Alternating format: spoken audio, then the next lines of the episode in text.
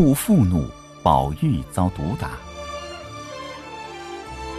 小朋友们好，今天的故事里，贾宝玉可是惹了个大祸了。到底是发生了什么事呢？咱们认真往下听哦。王夫人的丫鬟金钏儿突然投井自杀了。原来前几天宝玉去王夫人房中和金钏儿说话打闹，被王夫人看见。王夫人怪金钏儿目无上下，不知尊卑，盛怒中打了他一顿，又要将他赶出贾府。谁知金钏儿一时想不通，一气之下竟投井了。宝钗做事特别周到，她听说了这件事后，马上想到王夫人肯定受了惊吓，赶忙跑去安慰她。宝玉这天被贾政叫出去见客。他回来的时候到王夫人那里去，听说金钏儿投井死了，心里十分难过。宝玉觉得是自己害死了金钏儿，从王夫人房中出来，一面低头往前走，一面叹气。不料刚走到大厅，转过屏风，就和一个人撞了个满怀。这人不是别人，正是贾政。贾政见宝玉愁眉苦脸，就大喝一声：“站住！”宝玉抬头一看，是他父亲，顿时吓出一身冷汗，连忙垂手站立。贾政说：“好端端的，垂头丧气干什么？刚才客人要见你，等了你好一会儿，你才来。见面时也没有一点潇洒慷慨的谈吐。”一副萎靡不振的样子，现在又唉声叹气的，你无缘无故的，这是怎么了？宝玉平时虽然口齿伶俐，但这时正因为金钏儿的死懊恼自责，所以贾政问他的这些话，他竟然一句也没有听明白，只是怔怔的站着。贾政见宝玉反应木讷，不像平时的样子。心里本来没气，这一来倒生了三分气，正想继续问宝玉，忽然有人来报：“忠顺王府来人要见王爷。”贾政听了，心中疑惑，暗暗想到：平时和忠顺王府并没有什么交往，现在打发人来干什么？一面想，一面命人快请王府来的人去客厅坐，自己便进内室更衣，到厅上去见面。那个人对贾政说：“我是奉王爷之命而来，有一事相求，望老先生行个方便。”贾政一时摸不着头脑，连忙起身陪笑道：“啊，大人奉王爷之命而来，有什么事情讲明白，学生我遵命照办。”来人说：“我们王府有个唱戏的奇官，有三五天没有回府了，到处都找不到。”人家都说奇观与老先生家的公子宝玉往来密切，请老先生转告令郎，将奇观放回，让我好回去向王爷交差。贾政听了这些话，又惊又气，立即把宝玉叫来问他：“该死的东西，你不好好读书也就算了，现在居然无法无天的招惹王爷宠爱的戏子，给我惹祸！”宝玉一听，吓了一跳，对父亲说：“实在不知有这件事，连‘奇观’两字为何物都不知道。”说着就哭起来。那人对宝玉说：“公子不必隐瞒，如果是将奇观藏在家，就放他回府；如果知道他下落，就说出来，免得我们当差的人为难。”宝玉说：“实在不知道，想必是讹传。”来人冷笑说。如果不知道这个人，他的汗巾怎么到了公子的腰上？宝玉听了这话，吓得魂飞魄散，目瞪口呆，心想：连这样机密的事都知道，其他的也不能再隐瞒，只得说：“听说奇观现在已经在东郊紫檀堡买了几亩田，造了几间房子，说不定就住在那里。”来人说：“我这就去找，找不到。”再来请教公子。说完，就匆忙告辞走了。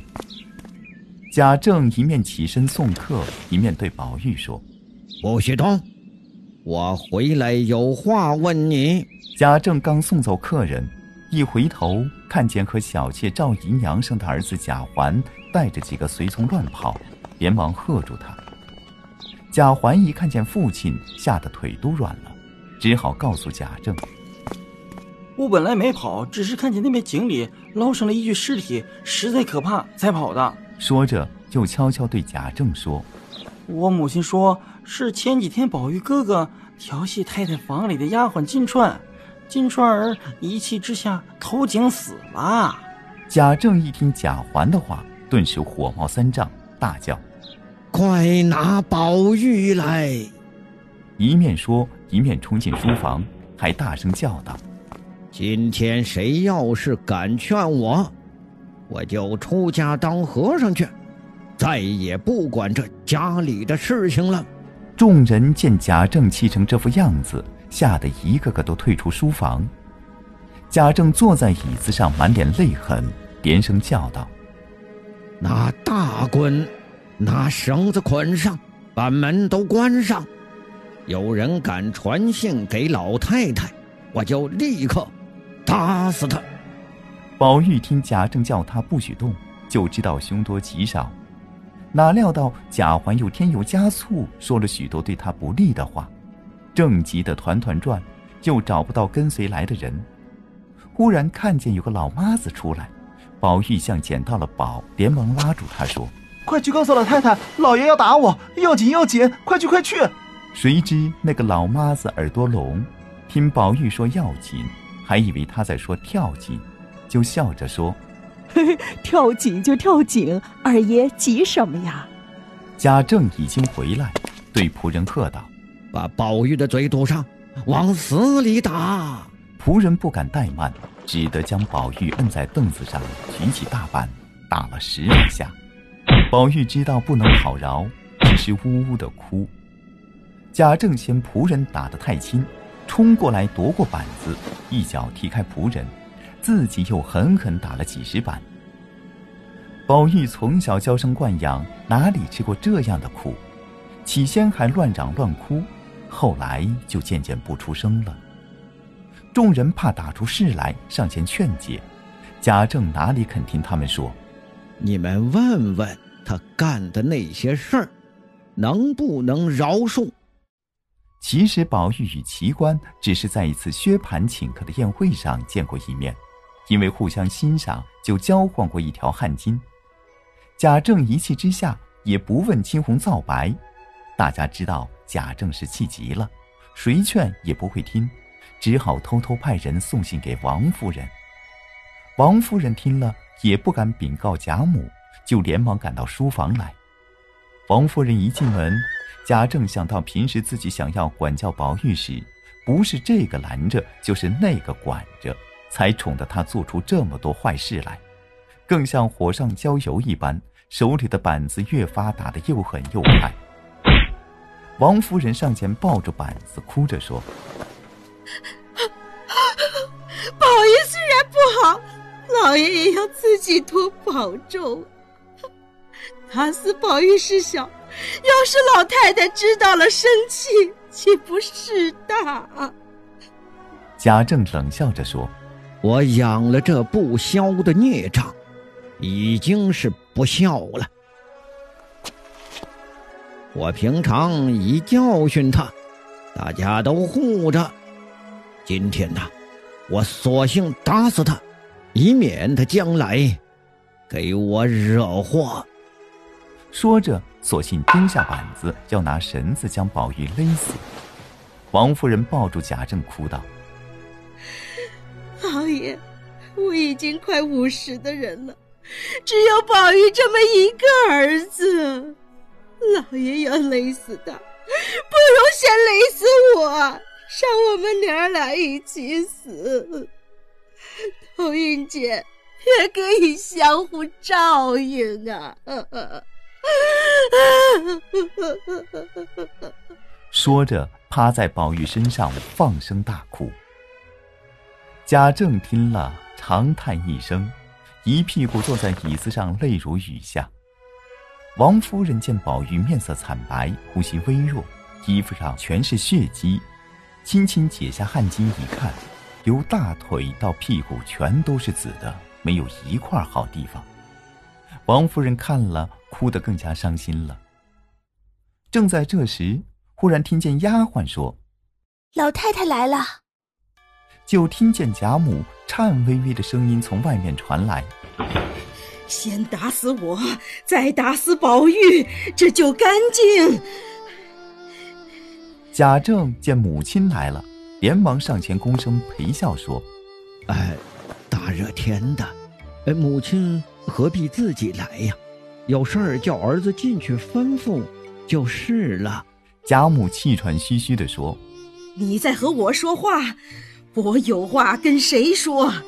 只怪我没有养个好儿子。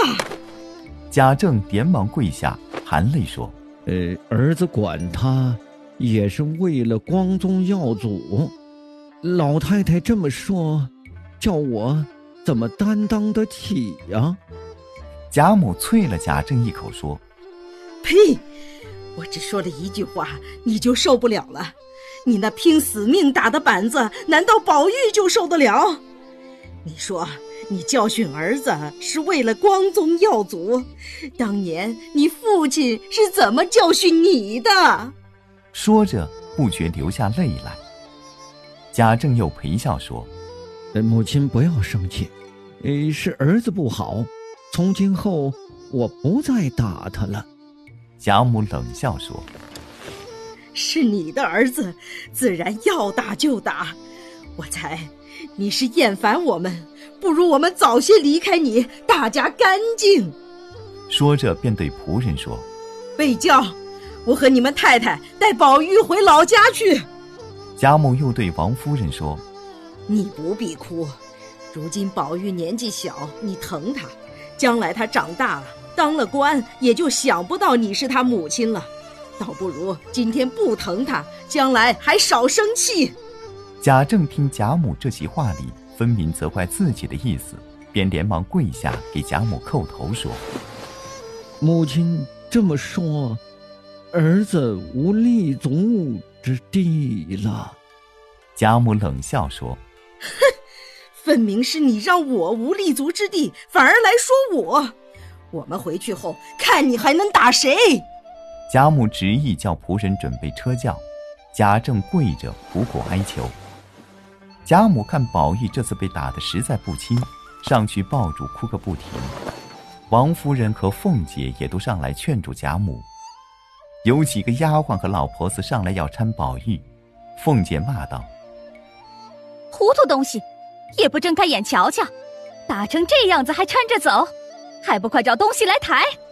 宝玉被抬到贾母房中，贾政见贾母怒气未消，也跟了进来，看看宝玉果然被自己打得不轻，又听王夫人哭着说：“你要是替你哥哥去死，留下珠儿，也省得你父亲生气。这会儿你有个好歹撂下我，叫我告谁呀？” 贾政也后悔不该下这样重的手。贾母对贾政说：“儿子不好是要管，但不该把他打成这样。你还不出去？难道一定要眼看他死了才走？”贾政这才退下。这时，薛姨妈、宝钗、湘云等都来了，围着宝玉灌水、打扇，乱了半天。前来看望宝玉的人走后，袭人在宝玉身边坐下，含泪问他怎么会被打成这样子。宝玉叹了口气说：“还不是为那些事，不说也罢，只是屁股疼得很。你替我瞧瞧，打坏了哪里？”袭人轻轻褪去宝玉的外裤，只见大腿上半段青紫，肿得有四指高。袭人惊叫道：“妈呀，怎么这么狠呢？”你要是早听我的劝，也不会弄成这样。正说着，门口丫鬟说：“宝姑娘来了。”袭人连忙用夹被替宝玉盖上。宝钗拿着一丸药，对袭人说：“晚上用水将药丸和开，替他敷上，淤血热毒散了就好了。宝钗又问宝玉：“可好些？”宝玉道谢后说：“好些了。”宝钗见宝玉能睁开眼说话，心中也宽慰许多，叹气说：“早听人一句，也不至于有今日。别说老太太、太太心疼，就是我们。”说到这里，眼圈红了。宝玉心想：“我不过挨了几下打，他们一个个就难过成这样。假如我死了，他们还不知要怎样伤心呢。他们能对我这样好，我就是死了也没什么遗憾的。”小朋友们，今天的故事就到这了。今天的故事，宝玉被谁打了？为什么被打了？欢迎认真听的小朋友留言回答哦。青山不改，绿水长流。咱们下期再会。